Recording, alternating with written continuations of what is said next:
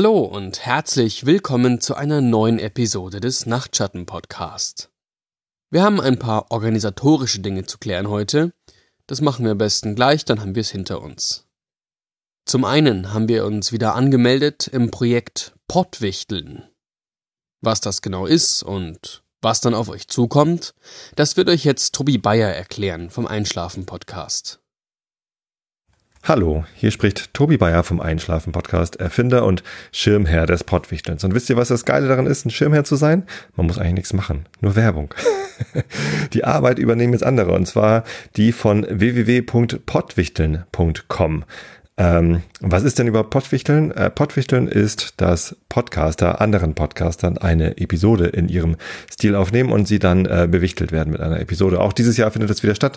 Auch dieses Jahr wieder wollen Podcaster anderen Podcastern eine Freude machen und ihnen zu Weihnachten eine Episode schenken. Und auch du kannst dabei sein, wenn du denn Podcaster bist. Ansonsten kannst du dabei sein und die Episoden hören. Alle Informationen, wie du mitmachen kannst und mithören kannst, findest du unter www.pottwichteln.com. Frohe Weihnachten und viel Spaß.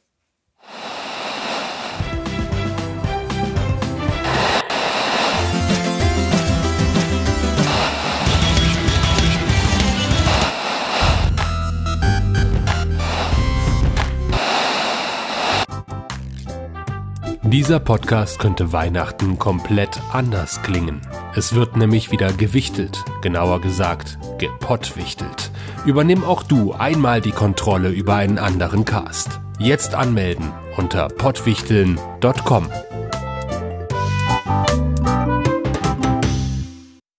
So, man darf also gespannt sein, welche Episode wir dieses Jahr bekommen und auch wen wir dieses Jahr bewichteln werden. Am 24. Dezember werden die Episoden veröffentlicht und am 1.1. werden dann die Namen veröffentlicht, wer wen bewichtelt hat. Und jetzt noch zu Punkt 2. Bei uns hat sich nämlich auf der Webseite einiges geändert. Wir haben eine ganz eigene Seite jetzt aufgesetzt. Vorher waren wir ja bei Blogspot, jetzt sind wir einfach nur nachtschatten-podcast.de. Falls ihr uns über iTunes oder die Podcast-App abonniert habt, sollte sich für euch eigentlich nichts ändern. Wenn ihr diese Episode hört, habt ihr, oder besser wir, sowieso alles richtig gemacht. Solltet ihr aber auf unserer Webseite hören, dann dürft ihr das jetzt auf unserer neuen Seite tun. Nachtschatten-podcast.de. Außerdem haben wir jetzt eine Facebook-Seite. Also wenn ihr auch auf Facebook vertreten seid, gebt uns doch ein Like und empfehlt uns euren Freunden. So, aber genug der Hausmeisterei. Jetzt beginnen wir mit der heutigen Geschichte. Heute haben wir nämlich eine sehr intensive Geschichte. Sie heißt House of Rules. Haus der Regeln. Ich lebe in einem Haus mit Regeln. Vielleicht sollte ich das erklären. Ich bin vor drei Monaten hier eingezogen. Apartment Nummer 27. Die Wohnung war durch eine Zwangsräumung frei geworden. Ich habe den Vorbesitzer nie kennengelernt, und alles, was ich noch über ihn weiß, ist, dass ich noch seine Post bekomme. Ich könnte mir jetzt Geschichten ausdenken, dass er verschwunden sei, oder dass ich eines Nachts im Dunkeln seine Schreie gehört habe. Ich könnte wahnwitzige Behauptungen aufstellen. Aber das hier ist keine erfundene Geschichte keine Unterhaltung. Ich hatte gerade einen neuen Job angefangen, eine Beförderung, auf die ich schon Jahre gewartet hatte. Das war der nächste Schritt zu größeren Zielen, aber es hieß auch, dass ich schnell umziehen musste, um mir eine lange Fahrt jeden Tag zu ersparen. Als ich diese Wohnung fand, war ich begeistert. Sie war gut gelegen lag in meinem Budget, und abgesehen davon, dass sie vernachlässigt und dreckig war, hatte sie viel Potenzial. Eine Maisonette-Wohnung mit einem Gästezimmer und Badezimmer unten sowie einem Ankleidezimmer und Abstellräumen oben. Der Kauf war umständlicher als erwartet, dank der schlechten Aufzeichnungen und fehlender Unterlagen und Pläne. Was eigentlich einen Monat hätte dauern sollen, zog sich viermal so lang hin. In den langen Wartezeiten besichtigte ich die Wohnung mehrmals und jedes Mal erstaunt über Fenster und Regale, die ich beim letzten Besuch noch gar nicht bemerkt hatte. Die Räume kamen mir größer und heller vor, irgendwie einladender.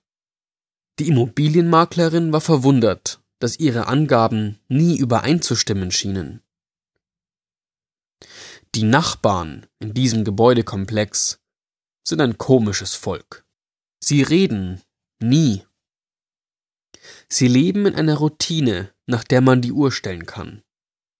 Als ich eingezogen bin, wollte ich ein paar von ihnen zu einer kleinen Einweihungsparty einladen. So verzweifelt war ich, hier ein paar Leute kennenzulernen. Nicht einer ist gekommen.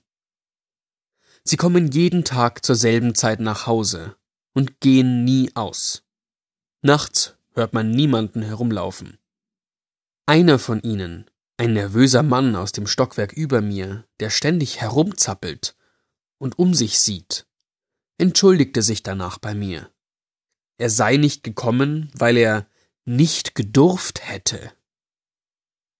Damals ging ich davon aus, dass er einfach seine Frau meinte.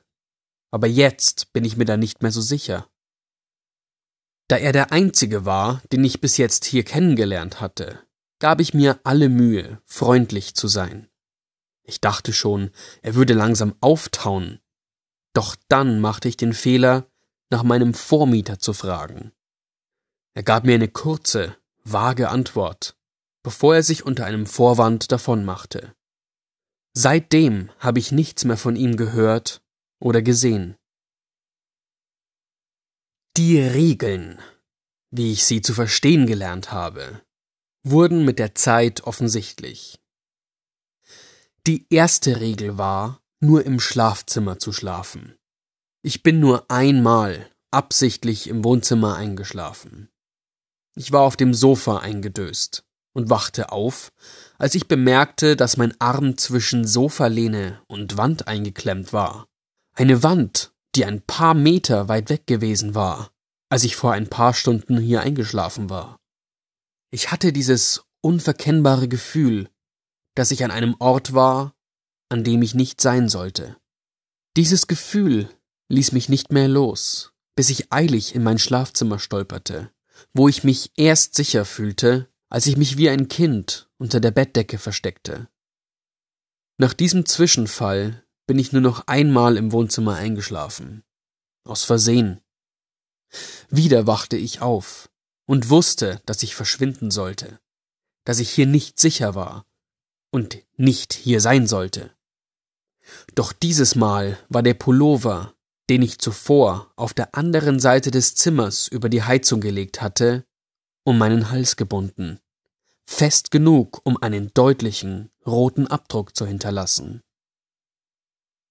Die Regel, nur im Schlafzimmer zu schlafen, ist nur eine von vielen, unzählig vielen.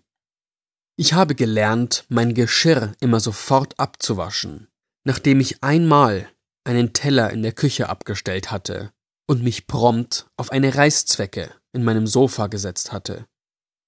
Ich habe gelernt, nicht zu lange zu duschen. Als das Wasser plötzlich siedend heiß wurde und sich nicht kälter stellen ließ, egal wie verzweifelt ich es versuchte.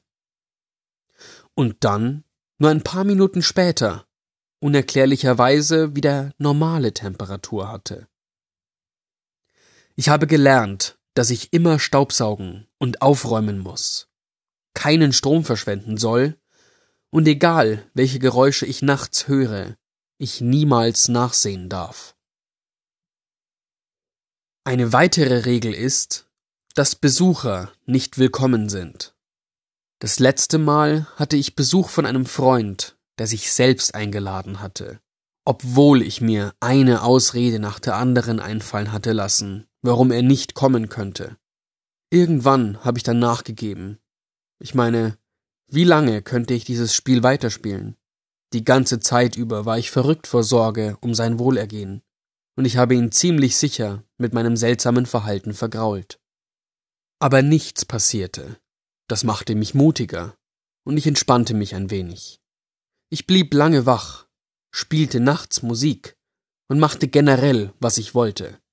Ich hatte sogar das Gefühl, ich hätte gewonnen, da das Haus ungewöhnlich still blieb. Unmittelbar nachdem er abgereist war, fingen die Kopfschmerzen und Schwindelgefühle an und wurden immer schlimmer, je größer das Gasleck wurde. Ich habe es gerade noch nach draußen geschafft, bevor ich ohnmächtig wurde. Ich habe so viele Beispiele. Ich weiß gar nicht, wo ich anfangen soll. Ihr müsst alle Skepsis beiseite lassen und mir glauben, dass das hier real ist, dass es mehr als nur Zufälle sind und mehr als harmloser Spuk. Das hier ist kein Spuk. Ich werde Regeln unterworfen und kontrolliert. Die Regeln gehören dazu. Das ist die Rolle, die ich spiele. Der Rest geschieht ohne mich, um mich herum. Die Wände bewegen sich. Türen, die sich heute öffnen lassen, gehen morgen nicht auf. Die Anzahl der Fenster in meinem Schlafzimmer steigert sich kontinuierlich über Nacht. Und plötzlich war nur noch eins da. Oben auf dem Treppenabsatz ist ein Abstellraum, der regelmäßig die Größe ändert. Eines der erschreckendsten Erlebnisse meines Lebens war der Moment, als ich die Tür öffnete und der Raum sich mehrere Meter weit nach hinten erstreckte, viel länger, als ich es in Erinnerung hatte.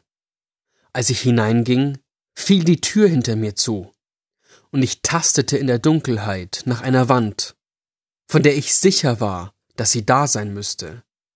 Und doch griff ich nur in die Luft. Ich weiß nicht, wie lange ich so im Dunkeln herumgetastet habe, aber erst als ich eine Panikattacke spürte, fanden meine zitternden Hände endlich die hölzerne Tür. Seid ihr jemals aufgewacht und habt einen Stuhl am Fußende eures Bettes stehen sehen?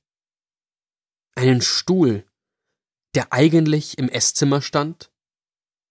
Dem Esszimmer, das im unteren Stockwerk, ganz am Ende des Flurs ist? Seid ihr jemals in einen Raum gegangen und habt ein Regal entdeckt, das vorher nicht da war?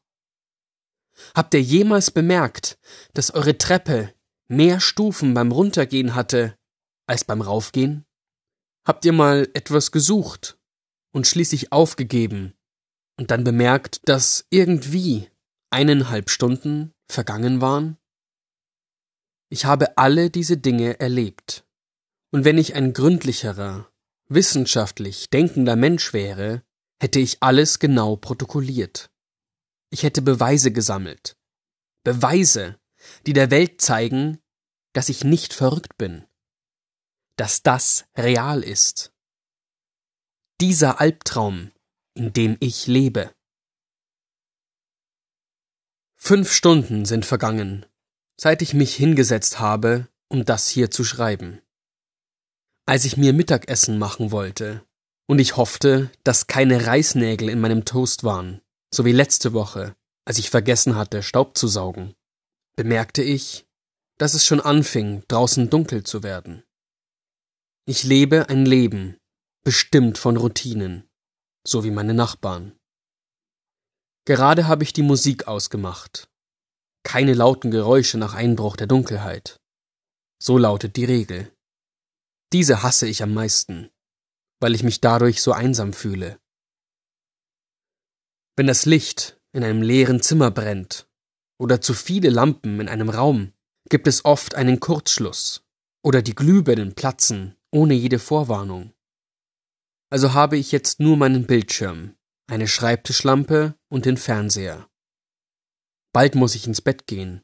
Die Türen werden sich hinter mir schließen, wenn ich ins Schlafzimmer gehe. Und morgen? Morgen werde ich in einem Zimmer aufwachen, das beliebig viele Fenster hat, mit Türen, die sich öffnen oder auch nicht, mit Schränken, die so groß oder klein sind, wie es ihnen gerade einfällt. Mein Fernseher hat Satellitenempfang und damit hundert verschiedene Sender, Doch im Moment ist auf allen nur weißes Rauschen zu sehen. Bis auf National Geographic. Also läuft im Hintergrund gerade eine Doku über fleischfressende Pflanzen. Ich versuche zu ignorieren, wie eine der Pflanzen gerade einen Käfer verdaut, während dieser verzweifelt versucht, aus der Falle zu entkommen. Die Fernbedienung funktioniert nicht, und ich musste den Stecker aus der Dose ziehen, auch wenn ich das hasse. Ich hatte ständig Angst, dass der Fernseher dennoch anbleiben würde. Und ich bin mir sicher, wenn diese Bilder trotzdem weiterhin auf dem Fernseher zu sehen gewesen wären, hätte ich geschrien, bis ich wahnsinnig werde. Klar, ich könnte die Nachbarn dazu bringen, mehr zu reden, sich gegen diese Regeln aufzulehnen. Ich könnte ein Feuer legen und dieses ganze Haus niederbrennen. Aber ehrlich gesagt, will ich einfach nur durchkommen. Ich habe das Gefühl, dass ich bis jetzt nur trainiert worden bin, wie ein Hund. Ich glaube, dass die Bestrafungen noch viel schlimmer sein könnten. Die gelegentliche Demonstration von Stärke, das Durchsetzen der Regeln und die ein oder andere Strafe, wenn ich sie nicht einhalte. Als würde man einen Hund einen Klaps auf die Schnauze geben, wenn er sich daneben benimmt. Wenn ich mich nicht an die Regeln halte, bringt mir das nur Unheil und Angst. Einzig und allein aus Angst und um einen Rest meiner Würde zu bewahren, erzähle ich hier nicht, was das Haus tut, wenn es meint, mich wirklich bestrafen zu müssen. Ich kann nur so viel sagen. Die Narbe wird mich bis an mein Lebensende daran erinnern. Und das bringt uns an diesen Punkt. Ich schreibe das hier mit dem letzten bisschen Widerstand, das ich noch habe, um wenigstens um Hilfe zu bitten. Ich kann es nicht übers Telefon machen. Ich kann keinen Brief schreiben. Meine einzige Hoffnung ist, eine vage Geschichte ohne zu viele Details zu schreiben, die trotzdem Aufmerksamkeit erregt. Ich kann nur hoffen, dass irgendjemand meinen Hilferuf sieht und einen Weg findet, mit mir Kontakt aufzunehmen, mir einen Weg bietet, zu entkommen. Ich kann nicht direkt um Hilfe bitten, das wäre zu riskant. Jede Art von Auflehnung wurde mir abgewöhnt. Mit Schmerz, Angst und Leid. Ich fürchte mich vor den Konsequenzen, die jede Regelübertretung zur Folge hat. Ich bin ehrlich überrascht, dass ich so weit gekommen bin. Über tausend Wörter habe ich jetzt geschrieben, und es gab keinen plötzlichen Stromausfall oder einen Computerfehler, der das hier alles wieder gelöscht hätte. Vielleicht gibt es noch Hoffnung für mich. Aber die Wahrheit ist, ich habe Angst, Angst vor dem, was letzte Nacht mein Gesicht berührt hat, nachdem ich versehentlich einen Wasserhahn nicht richtig zugedreht hatte und blaue Flecken in meinem Gesicht hinterlassen hat. Ich habe Angst vor dem, was eine Schere in meinen Hausschuhen versteckt hat. Vor dieser Kraft, die hölzerne Türen und massive Wände verschiebt, wie es ihr gerade passt. Und am allermeisten habe ich Angst davor, dass ich, nachdem ich das hier geschrieben habe, in einem winzigen Raum ohne Fenster aufwache, einem Raum, der jedes Mal kleiner wird, wenn ich blinzle.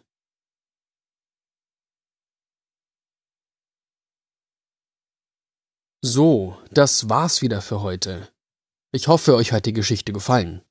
Ich fand sie wahnsinnig nervenaufreibend. Richtig spannend, gut geschrieben. Wenn euch die Geschichte auch gefallen hat, hinterlasst uns doch Feedback. Entweder über eine Rezension auf iTunes oder schreibt mir eine E-Mail an nachtschatten@mailbox.org. In dem Sinne, macht schön das Licht aus, niemals Strom verschwenden. Bis zum nächsten Mal. Und bis dahin, schlaft gut.